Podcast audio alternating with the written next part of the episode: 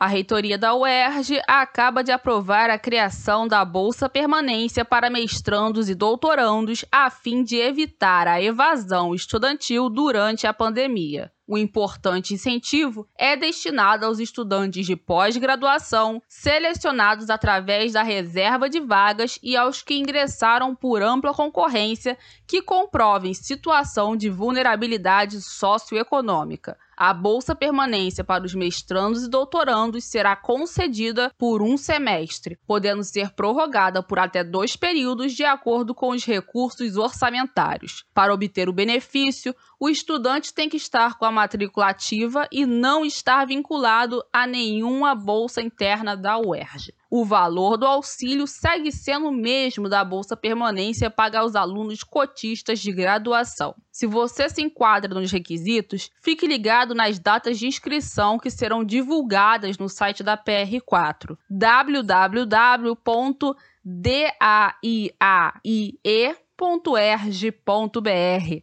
Repetindo, www.daiaie.erg.br. Do Rio de Janeiro para a Rádio UERJ, Maria Júlia Melo.